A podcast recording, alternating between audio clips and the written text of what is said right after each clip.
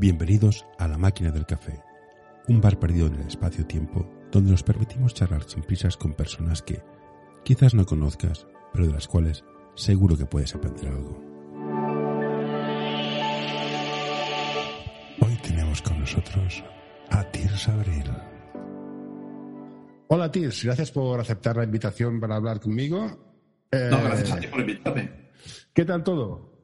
Bien, bueno, aquí pues que está muy feo decirlo, ¿no? Pero haciendo vida normal, casi te diría. Bueno, eso es un punto después de lo que hemos pasado.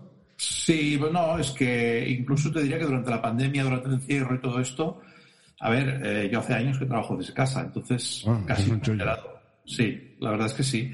Y además, pues con su jardincito y estas cosas, o sea Eso que está- no, eso está no me muy puedo bien. quejar, No me puedo quejar. Bueno, yo tengo la suerte de trabajar desde casa desde el 2008 más o menos, que compaginaba, y es un vicio.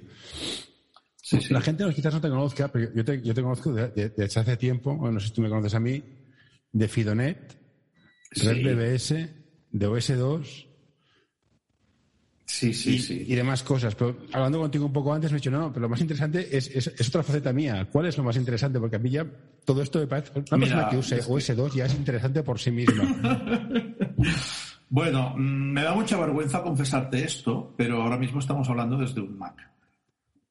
sí, yo también uso Mac ahora. Eh, No, pero a ver, también tengo que decirte que mi, mi portátil Linux, pues a ver, está ya muy viejecito y no da la talla, ya lo he intentado y no da la talla para videoconferencia porque la imagen se corta, no le da tiempo. Entonces, tengo un- en, en el armario de los trastos, tengo un Mac que me regalaron y lo uso para estas cosas.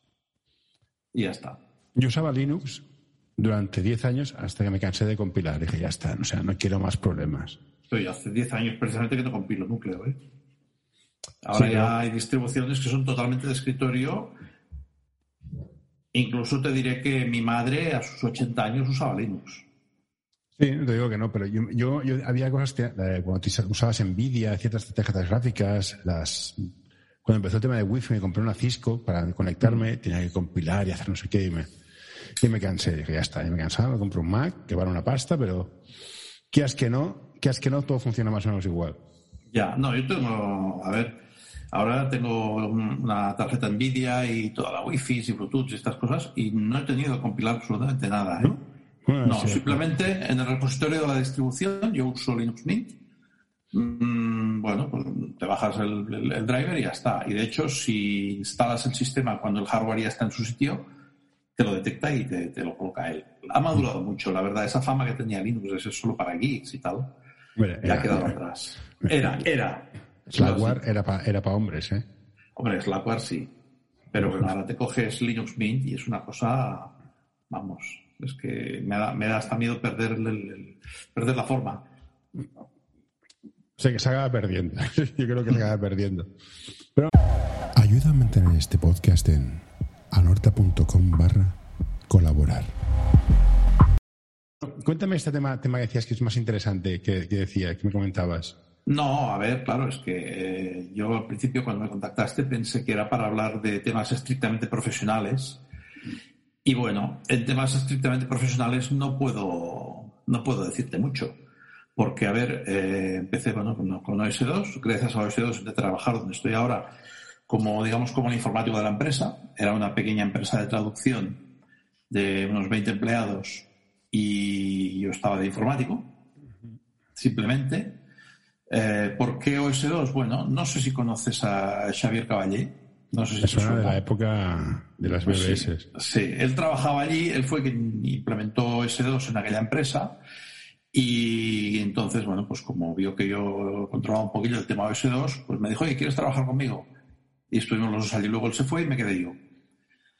Y he estado en esa empresa pues ya 23 años, diría, y he hecho de todo. De, de hecho, eh, IBM empezó a enviar gente a los laboratorios a hacer testing de software, testing lingüístico, porque empresa de traducción, pues testing lingüístico.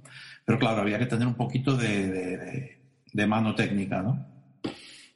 Entonces, resulta que gracias a eso me empezaron a enviar a diferentes proyectos de IBM, pues en Toronto, en, eh, en Raleigh, Carolina del Norte, incluso en Beijing, en sitios, vamos, en todas partes, eh, en Roma. Si te gusta este episodio, por favor, deja un comentario o compártelo con tus amigos.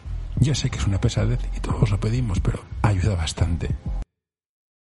Ah, el laboratorio de Roma, Antigoli.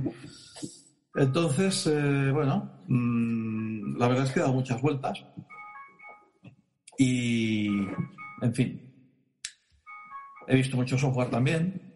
Eh, como dicen, he sido cocinero antes que fraile, con lo cual también muchas cosas que ocurren, sé por qué ocurren, porque he estado viendo las tripas. Eh, hay anécdotas muy, muy así, como por ejemplo que los desarrolladores de, del, del cual, que fue el producto estrella de IBM para comercio electrónico, el Web Commerce, pues se encontraron con que, bueno, sí, desarrolladores web, bases de datos, frontend, backend, todo esto, pero ninguno de ellos sabía cómo hacerlo para eh, que el sistema enviara los correos electrónicos de gracias por su compra y todo esto. seguían, a ver, sí, sí, seguían sus, sus instrucciones, digamos, sus paso a pasos para cómo escribir un, un email en los protocolos SMTP, pero eran incapaces de saber si aquello funcionaba. Y entonces mm, no sabían ni cómo hacer pruebas. Y claro, eh, ya aquello por casualidad, en una charla de, delante de la máquina del café, comentando, le digo, a ver, mm, eso es fácil. Yo cojo mi portátil, me monto un servidor SMTP y vosotros configuráis el servidor de comercio electrónico para que su servidor de correo sea mi portátil. Y luego miramos los logs. Y bueno, gracias a eso eh, conseguimos que aquello funcionara. Es... Yo, yo, claro, ya en aquella época llevaba un portátil Linux, entonces montar allí un setmail, pues para mí era cosa de niños, porque una de mis tareas como informático en la empresa en la que estaba era eh, gestionar el servidor de correo. O sea, yo y era el, el, y el setmail era, era, un pain in the ass, ¿eh? El Sendmail era una maravilla, por favor. Era, era, era, hostia, prefiero el Postfix, el postfix mil veces. No sé si ha cambiado mucho. Sí, no, a ver, yo ahora tengo, en mi dominio ahora tengo Postfix, más que nada porque lo que decíamos, nos hacemos viejos, eh, venía por defecto la distribución y digo, mira, ¿sabes qué? No será tan difícil. Dicen que el Postfix es más fácil que el Sendmail me lo aprenderé y Santas Pascuas. Y bueno, sí, pero todavía no tengo aquí la sensación de control absoluto que tenía con el Sendmail. Sí, no, tienes razón. Yo, yo entre es que fueron muchos años. Muchas tonterías que hago, hago páginas web. Entonces, a mí estos diseñadores automáticos me ponen nervioso, no veo el código. Y a mí me pone nervioso no ver el código. Ahí está. Ahí está. El setmail, en cambio, es que tenías que, hasta tenías que compilar el fichero de configuración. Sí, sí. Con lo cual, sabías lo que estabas haciendo. Estabas pro programando el servidor de correo. No, eso, es un pues, era unas listas. Luego se metías en un sistema anti-spam y ahora que yo, mezclando bases de datos, no sé qué, era, era, era unas regulares, sí, sí, sí. Que me acuerdo de una vez que, que el, el, el, jefe se, se, quejaba de que no le llegaban los mails de, de su club. Y digo, no, pero como que no le llegan y tal, miramos a ver qué pasa. ¿no? Y resulta que el club se llamaba Casino de Premiar o algo así. Bueno, sí. A ver, joder. Es, es, bueno, vas, llevas a la whitelist directamente. Sí, sí, exacto. Eso es ir provocando. No, realmente, claro, es que los que peinamos canas hemos visto muchas sí. cosas raras. Bueno, tú peinas canas. Bueno, yo las ligote como mucho. Bueno, yo es que soy tirando rubio. Los rubios dicen que no se quedan calvos. Ya, no, bueno. Yo, bueno, yo, yo es que soy calvo calvo. Entonces, por eso me he dejado el bigotón para tener canas que peinar. Bueno, yo, es como no me miro al espejo, tampoco tengo. Me, yo me veo ahora cuando hago, hago, las llamadas, pero antes no me miraba nunca al espejo. Yo, yo, yo era el prototipo de bebía Coca-Cola que me ganchitos. O sea, yo estaba con la pantalla en consola, en plan, un entorno gráfico. El entorno gráfico es de, es de loser. ¿no? Estamos aquí, las peleas con el EMAC y el BIM y el, de, de ese espacio tabulador. Sí, sí, sí. De, de, de verdad. Qué tonterías que hacíamos. ¿Qué y me acuerdo de la época de las BBS, que no había internet, aquí era, era para hombres. Uy, tío. Sí, sí. Bueno, pero tú fíjate lo que hacíamos. O sea, es lo que, lo que decimos, ¿no? Que lo que sobra lo tiras. Hmm. Tú fíjate que llegábamos al punto de, de comprimir el correo sí. y mandar los paquetes de correo comprimidos a través de la red telefónica para sí. ahorrar dinero. Claro, como ahora todo es tarifa plana y todo es ancho de banda y venga ancho de banda, pues ya mandas attachments con vídeos de gatitos sin despeinarte. Ah, tiramos el ancho de banda, vamos a ver a mañana, hostia. Es que sí, sí, llamabas dejabas, bajabas el fichero y colgabas, era pim pam fuera, o sea, era, era sí, sí, sí, eran llamadas firmas eran de una línea, o sea, firmas pequeñitas, había moderadores, había, había muy poca y, basura. Y el moderador te pegaba un toque por la firma, además. Sí. Si era grande. Hombre, se aprovechaba a todos. Y, y las CBS nocturnas. No, no, solo puedes llamar a partir de las 10. Pues yo, yo, empecé así. Yo empecé así.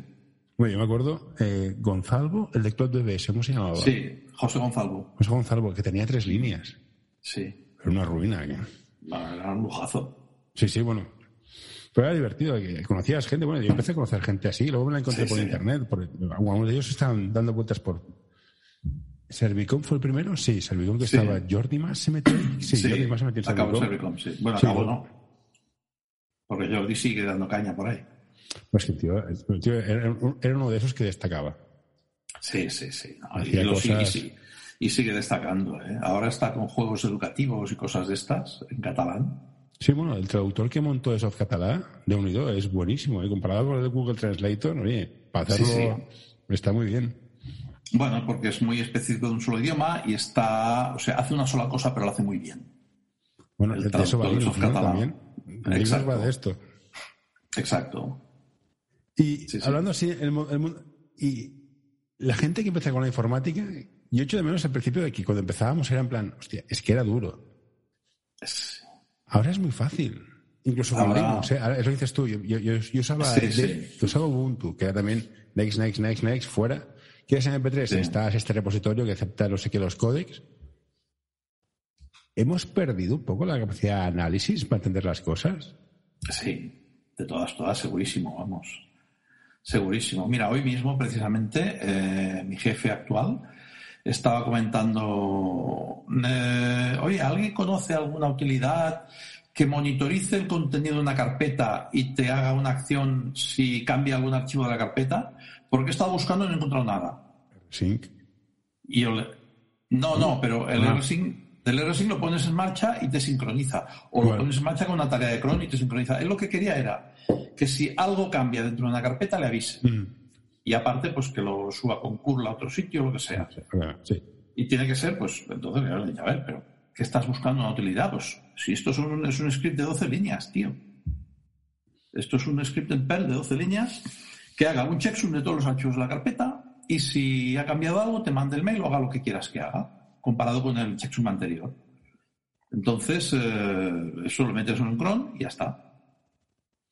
Nuestro Y sal- y ha saltado otro. pues, yo creo que Dios tiene razón. Digo, bueno, es que a ver.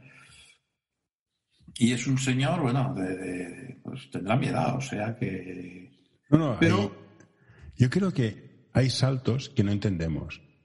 La gente, cuando teníamos a ese 400, los saltos a, los- a- a nosotros fue, no- ellos no entendían. Mi salto al de ahora es en plan, no, el- la nube tal y cual, que, que, que, ¿cómo que la nube? Un FTP en remoto. Ah, coño, en FTP, vale, no estudies historias.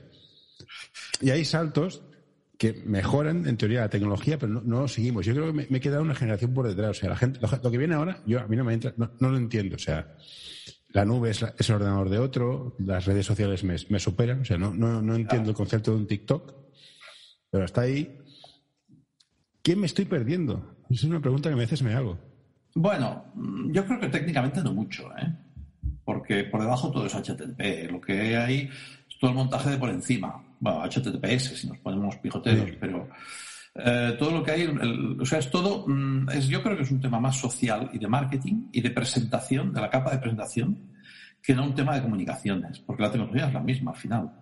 Todo va por HTTPS. Pero me da mucha rabia que al principio Internet era, era, era ese, ese océano de conocimiento. Ahora es Sí. todo cada vez más cerrado. O sea, feeds Sí. abiertos, protocolos cerrados. Ostras, y dices- Y entiendo y, y sabe valorar al tío que crea, que crea contenido y crea conocimiento. Se ha de pagar, remunerar de alguna manera, no sé cómo. Pero cerrarlo. No sé. No sé, ya, es... En Es fin, sí, sí, sí. Y tú estás también haciendo temas de, de, de traducción. Sí, a ver, yo... ¿Pasa a claro, menudo que traducir no es localizar y la gente no lo entiende? Mm, bueno, yo, claro, yo con mi cliente he conseguido que lo entienda. Y en general, a ver, te pongo un poquito en situación. Eh, yo estuve trabajando en la empresa de, de traducciones que se llamaba Management System Solutions. Y hace un par de años, bueno, tres ya, en el 2018, pues el dueño de la empresa eh, nos, nos juntó a los, a los más veteranos allí, dos o tres, y nos dijo, bueno, eh, tengo 63 años, me he vendido la empresa y me voy a jubilar. Y vendió la empresa, sí, sí, pim pam, ¿eh? pero así. Y vendió la empresa a una empresa de Nueva Zelanda. Con lo cual ahora. Sí, sí, sí. Ahora estoy trabajando en una empresa de Nueva Zelanda. Y de hecho, este jefe que te decía que preguntaba una utilidad de tal y cual es, un tío de Nueva Zelanda. O sea.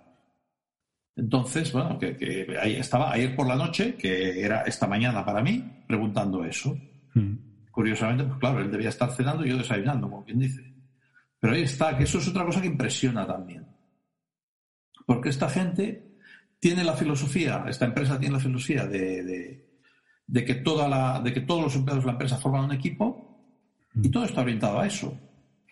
O sea, yo esta mañana, cuando me he conectado, he hecho una entrega de un trabajo que habían empezado en, en, Indonesia y he dejado ahora un trabajo que lo van a entregar a los Estados Unidos. Es una difícil. Yo, soy, muy fan de, de, trabajar por proyectos, no de, no, de oficina. Pero ¿cómo creas equipo? Es no es tan fácil, ¿no? ¿Cómo, lo consideras? Hay un secreto que tiene esta empresa que es la plataforma de, gestión.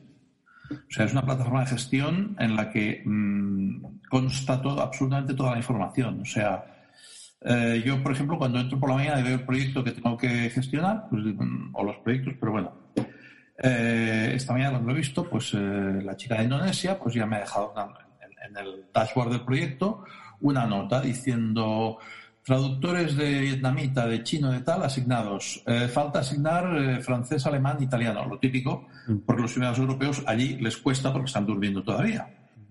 Entonces, claro, llego yo por la mañana, asigno los idiomas europeos en un PLIS Plus porque los traductores de, Europa ya están despiertos.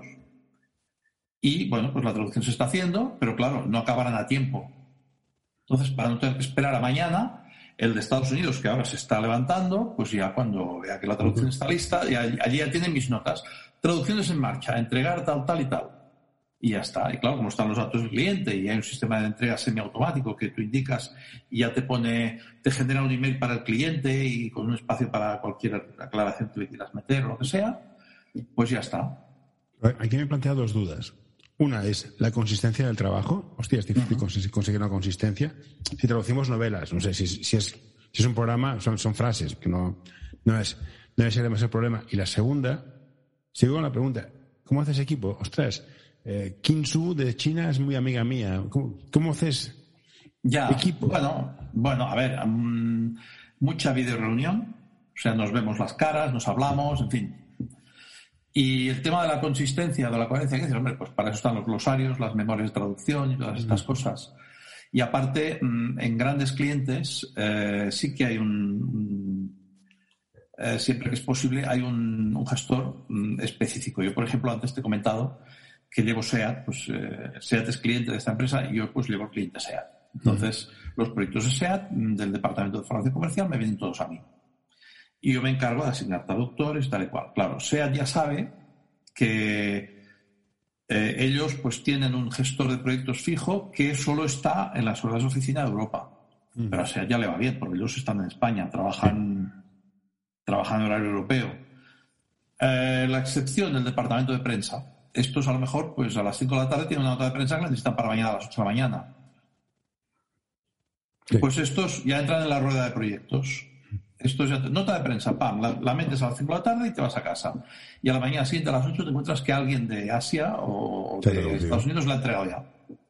Y, el, claro, pues, eh, esto claro, es un servicio que les ofrecemos que lo aprecian mucho.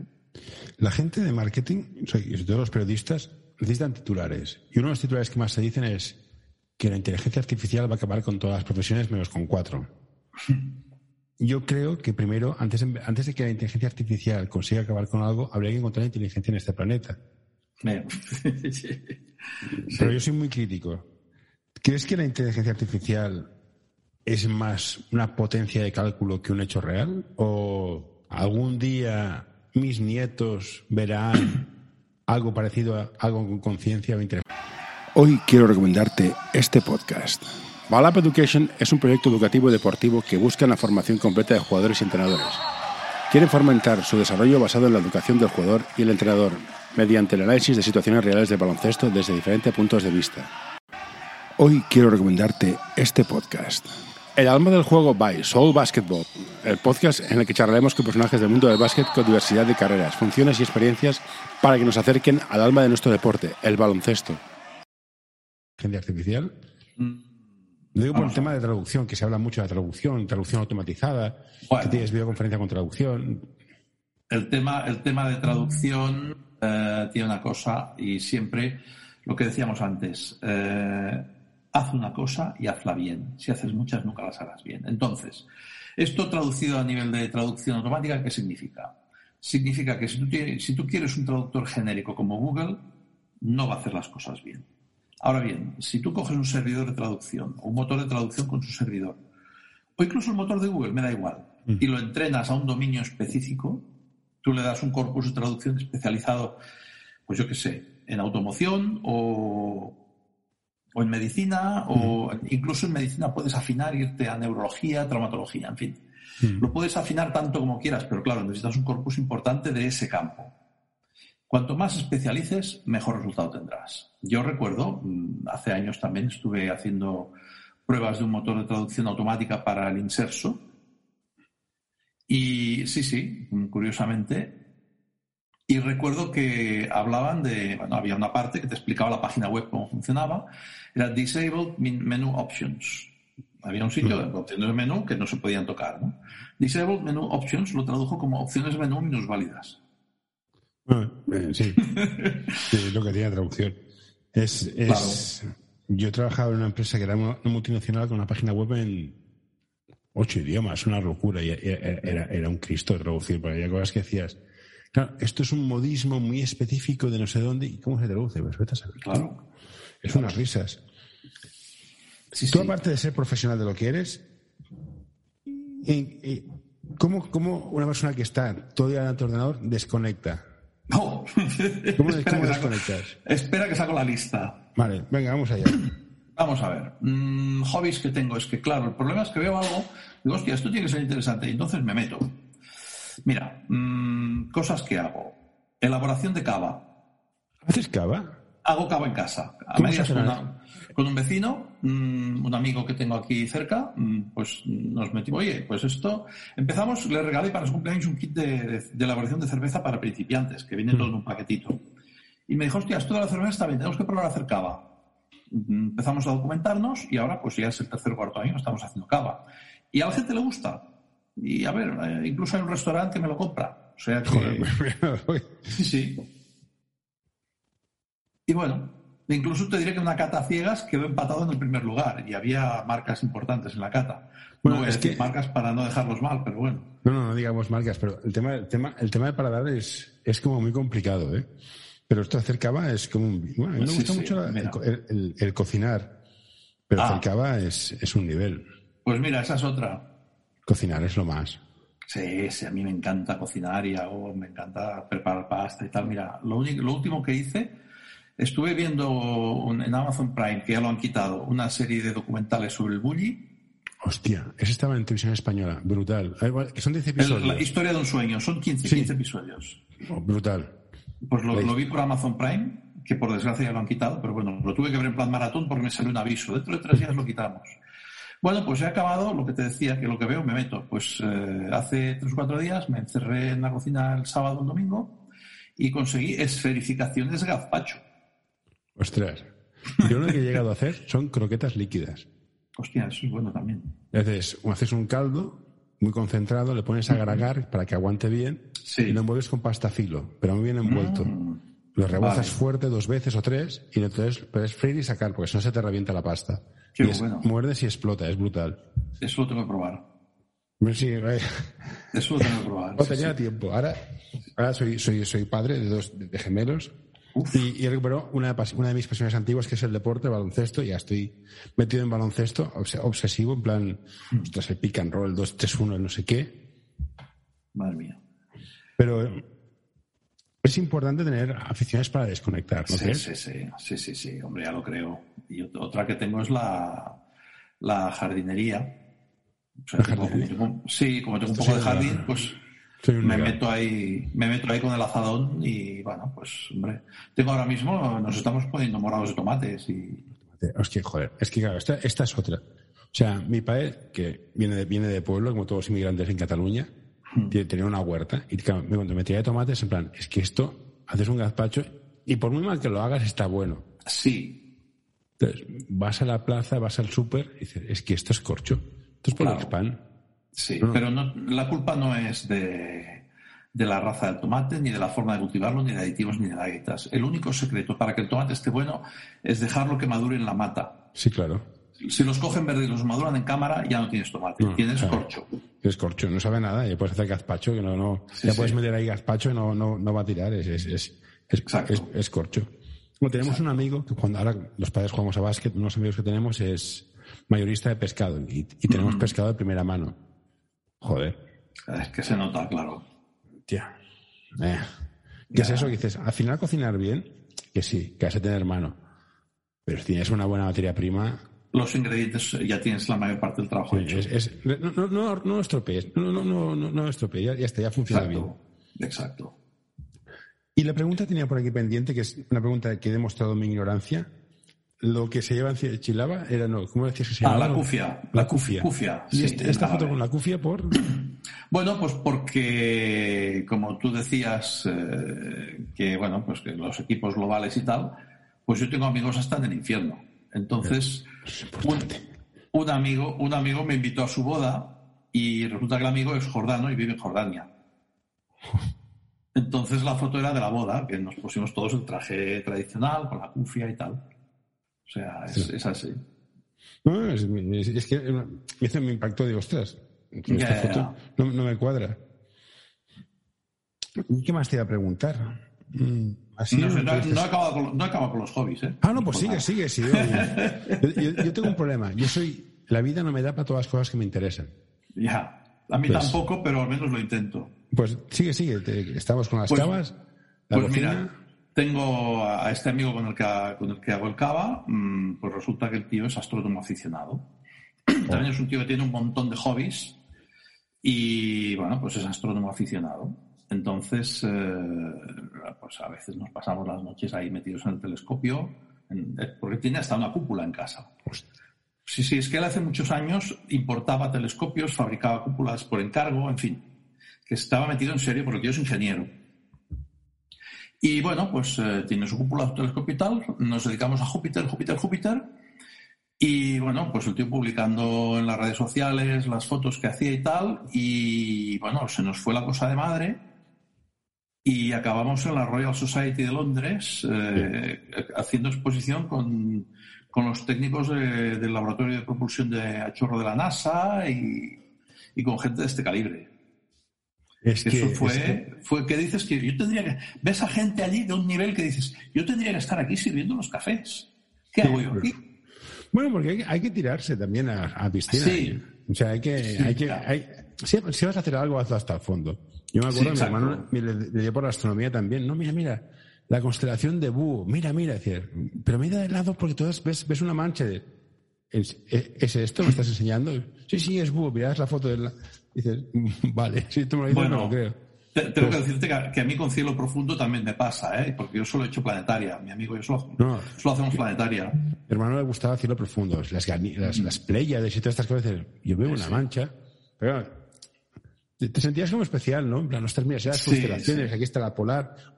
Orientarla, orien- me acuerdo cuando teníamos que orientar el telescopio con la polar. Sí, ponerlo en estación con la polar, Sí, exacto. sí, era, era una, sí, para seguir la- la- las órbitas. eh. Sí, sí, luego Pues que motores de seguimiento. Y, Sí, sí, todo, es todo que- es muy, todo es muy flipante. Y las fotos aquellas Sí, que ponías un motor y seguía, la- seguía el planeta. Exacto. Todo es muy caro. Pero, Que ahora ves, una, una cosa que por eso hacemos tan buen equipo, mi amigo es un negado total para el tema informático. Y claro, él te puede construir una, bueno, de hecho se ha construido su montura para el telescopio, los espejos, el polimiento, todo. Ha hecho el telescopio y ha hecho un motor de seguimiento, pero es incapaz de controlarlo desde un ordenador. Y ahí es donde entré yo. Bueno, Entonces tenemos arriba en la cúpula un portátil que le he hecho de toda la programación para el, para el seguimiento. Es que es muy, es muy flipante. No, Sí, no, sí. Es, que, es, que, es que sabemos tantas Bueno, de hecho, de hecho ahora, ves, mi, mi programación ya no está ahí porque ha entrado otro antiguo fido entero, Jordi Chesé, el de Lleida, ¿te acuerdas? Ostras, sí. Pues ahora, bueno, el tema informático lo está llevando que yo. O sea, es, está muy metido también en el tema astronómico y, bueno, pues programación de los motores de seguimiento y los trackings y todas estas historias. Tenemos a Jordi SSE y la verdad es que el tío lo hace mucho mejor que yo, ¿eh? Bueno, pero, pero, pero mola ese rollito de quedarte ahí de noche, tapadito. Sí, sí, sí. Entonces, oh, ya, ya pregunta de friki. Y cuando veis un objeto que se mueve en plan, hostia, ¿qué esto qué es? ¿Vais, vais como locos a buscar dónde, lo que es o es...? Mm, a ver, es que claro, es que nosotros... no, mira, he descubierto un asteroide. Mi hermano, esto es imbécil. a ver, no, es que nosotros, ya te digo, hacemos planetaria, entonces buscamos Júpiter, apuntamos a Júpiter y no nos movemos de ahí. Y si pasa algo por delante de Júpiter, sabemos, lo único que nos queda por mirar es qué luna es. Mm. ¿Y la mancha de Júpiter, ¿qué, cojones es la mancha esta? Es una tormenta de gases. Pero joder, o sea, esto no maina, ¿no? Mm, eh, está mainando. ¿Sí? Sí, sí. De hecho, una de las ponencias que hubo en la, en la Royal Society era que la, un estudio sobre la disminución de tamaño de la mancha. Es que eso es una tormenta que va a durar, nada, 500 años como mucho. Ah. Sí, sí. Esas escalas. Sí, no, la, escala astronómica es, es, grande. O sea, ¿dónde leí? ¿En el cosmos? no sé si el, que somos si llega el último segundo. Si toda la historia fuera un año, sí, el último segundo. El último segundo, exacto, sí, sí, sí. ¿Y qué, más te interesa? Pues me estás, me estás fascinando también. que a ver, ¿qué más? ¿Me dejo algo? Mm. Bueno, aparte de la pintura de miniaturas y los juegos de mesa y todo esto. Los juegos de rol. Esto es muy informático, ¿eh? Juegos, de rol, Wargames. Juegos de rol hace años que no juego, pero juegos de mesa, pues eh, también a, cuál, sí, a cuál más friki, ¿eh? pero juegos de mesa, pues por ejemplo, eh, el típico juego de tablero sobre las cruzadas, eh, otro que tengo uno muy, muy sencillito, que bueno, o sea, que para pasar el rato, que se supone que estás en una tienda de donuts y tienes que preparar donuts, en fin. Yo de los raros que jugué, me acuerdo que se llama La fuga de Colbits. Ah, bueno, esto es un clásico. Desde los sencillitos, pero es un clásico. Sí, lo encontré en una tienda de estas de raras entonces, al final me lo vendí por, temas financieros. Pero, ostras, me hizo una ilusión encontrármelo porque había una tienda que se llamaba Queimada, no sé si existe. No me suena. Que era de juegos. Entonces ibas allá y tenían juegos de todos tipos. La Conquista del Oeste, La Fuga de Colwich, cantidad de juegos raros. Ya, ya, ya. Pero bueno, ahora hay un, boom con los juegos de mesa porque gracias a todo lo que es Kickstarters y Berkami y estas cosas, pues lo que tiene una idea mm, se lanza y la publica y si es lo bastante bueno como para convencer a la gente de que la idea es buena, o si se nota que la idea es buena de por sí, mm, pues el juego sale y la gente lo compra. Sí, aquí mi, duda es si la tecnología puede a la, la, a la biología. Si el concepto social del ser humano sí pondrá sobre la tecnología, lo fácil que es la tecnología. O juntarse cuatro para jugar al, al parchís, me da igual. Hmm vencerá, mira, cojo mi parchís en mi, casa y me y, tengo una duda de qué, podrá qué. Espero que la tecnología se imponga, pero bueno. Sí, sí se impondrá, porque nosotros, a ver, con todo esto de la pandemia, hay una plataforma que es el, Tabletop Simulator, o Tabletop Simulator, que, eh, bueno, pues permite simular juegos de mesa, pero simularlos nivel que incluso cuando pierdes, tienes una tecla para darle un golpe a la mesa y tirarla y mandar las piezas a hacer puñetas y tirar la mesa por el suelo. O sea, a ese nivel de, finura llega la simulación. Y, de juegos de... Y no, y no, y no. Mm, no es lo mismo que estar todos en la mesa y cuidado, no, no vuelques la cerveza y estas cosas. Hombre, las cartas, las cartas enganchosas son un clásico. Sí. de juegos de mesa, ¿qué juego de mesas te da mucha rabia? Yo empiezo yo. A mí el que más rabia me ha dado siempre es el Monopoly. No tenido narices nunca de acabármelo. Uf, yo del Monopoly he jugado partidas de 8 horas. ¿Y cuándo acaba eso? Pues cuando un jugador llega a arruinar a todos los demás. No, puede ser muy largo, ¿eh? pues era, agotador, en plan, hostia, ya, sí, ya. Sí, Yo he jugado la segunda parte es, ya que, ya, ya, que haces... Existen dos tipos de empresas de marketing y tecnología. Las que saben venderse y las que saben hacerlo. Como ves por este anuncio, nosotros somos de las segundas. Visítanos en anorta.com y descubrirás qué podemos hacer por ti. Traducción. ¿Es necesario un, lingüística cuando un, lingüista cuando juegas a juegos de mesa? Porque la norma dice que Y todo el mundo interpreta lo que se las narices. Claro, mm, la interpretación de según qué reglas. Es que ahí. Sí, sí, no, es muy importante porque te puede cambiar un- Sí, sí, totalmente no. la interpretación una sola palabra. Ha habido, ha habido disputas importantes con mis Sí, amigos. ¿no? Yo juego de esta manera, yo de la otra, pero qué difícil. Bueno, en fin. Bueno, hace. Cuando yo aún, aún miraba Twitter, hace un par de años, salió un tweet de, de los editores de Uno. Explicando que cuando dabas la vuelta, tal, no sé qué, y volvías a dar la vuelta, en fin, no sé. Una regla que todo el mundo, pero absolutamente todo el mundo, desde hacía años, años, la ha jugado de una manera, salió el editor de uno y dijo que no, que es que esto lo, había- lo habían entendido mal, que por qué no habían preguntado a la gente. Bueno, hacer estas cosas en Twitter tiene un riesgo importante. La gente últimamente tiene la piel muy fina para todo, ¿eh? Sí, yo. Twitter lo he dejado ya, porque Twitter molaba cuando molaba, cuando empezó. Sí, pero como todo. Yo, bueno, yo es como me dedico a esto, tengo, tengo que estar. No estoy, no estoy en TikTok porque, mira, me, me pilla un sector que no es muy ti- de TikTok, si no, me tocaba estar. Eh, es una de, de mis decepciones más profundas. Las autopistas de la información. Hostia. Es- sí, sí, están llenas de domingueros. Sí. No, pero es lo que decía, lo que un leí un libro de estos absurdos que decía que en los países dictatoriales, como la información era muy escasa, la información se valoraba. Y la gente quería estudiar y aprender. Cuando la información está, es gratis, es barata, no hay filtros, todo el mundo puede decir, o sea, el tonto del pueblo puede ser el líder de la, de la manada, Sí, sí, sí. la gente ya no busca nada. Es como, como ayer salió un, un TikToker que soltó unas paridas que, bueno, ni, ni las pienso decir. Total, que cuando la No, información no. es escasa se valora. Pues quizás habrá que cerrar Internet, no lo sé, pero Hombre, tanto como eso no, pero racionalizar un poquito el uso. A ver, piensa una cosa. Las autopistas no de información. Tú no te puedes poner a conducir un coche si no tienes un carnet que demuestre. y- Si te gusta este episodio, por favor, deja un comentario o compártelo con tus amigos. Ya sé que es una pesadez y todos lo pedimos, pero ayuda bastante. Unas ciertas capacidades. Ya, pero estoy de Ahí, acuerdo. ahí lo dejo. Ya, pero aquí el, pro- el problema fundamental es quién le juzga y quién hace la norma. Ya. Ese es el problema más gordo. Entonces, si, encontramos una solución que funcione para todos, vale, bueno, sí. es como ser padre. Biológicamente, mucha gente puede Sí, ser padre. Sí, sí. ¿Deberías de ser padre? Esa es la pregunta. ¿Qué, qué pone el filtro? Eso es complicadísimo. Pero no, yo si hubiera un método para, para, para hacerlo, sí, porque ves cada cosa, lees cada cosa y ves cada cosa y dices, Sí. Dios mío, se me acaban de caer los ojos. O sea, yo no soy miope por, por, por mí mismo, es de lo, de lo que leo. Pero bueno. En fin, Tirs, me lo he pasado muy bien. De esto va el podcast, de hablar con gente. Ajá. Ya está, hemos visto gente Vale, que... vale. Ya está. Yo un día de estos esperaba- La verdad es que me ha sorprendido agradablemente porque me esperaba una cosa más formal. No, no, no, es to- tomarse un café, o sea, no tiene más misterio. Ya, pues, ya está. Es- Sí, ya sí. He, he- he contactado contigo, te he vuelto a poner cara, que no te había puesto cara, que estabas en Fidonet ahí, eras, eras uno de los capos de Fido y de Red DBS. Y tenía pelo en aquella época. Bueno, y si yo, yo pesaba 20 kilos menos en aquella época también, éramos todos más jóvenes y más... Teníamos, bueno, yo sigo teniendo muchos sueños y muchas ilusiones, eso no lo he perdido. La inocencia no la he perdido, afortunadamente. Eso, eso es importante.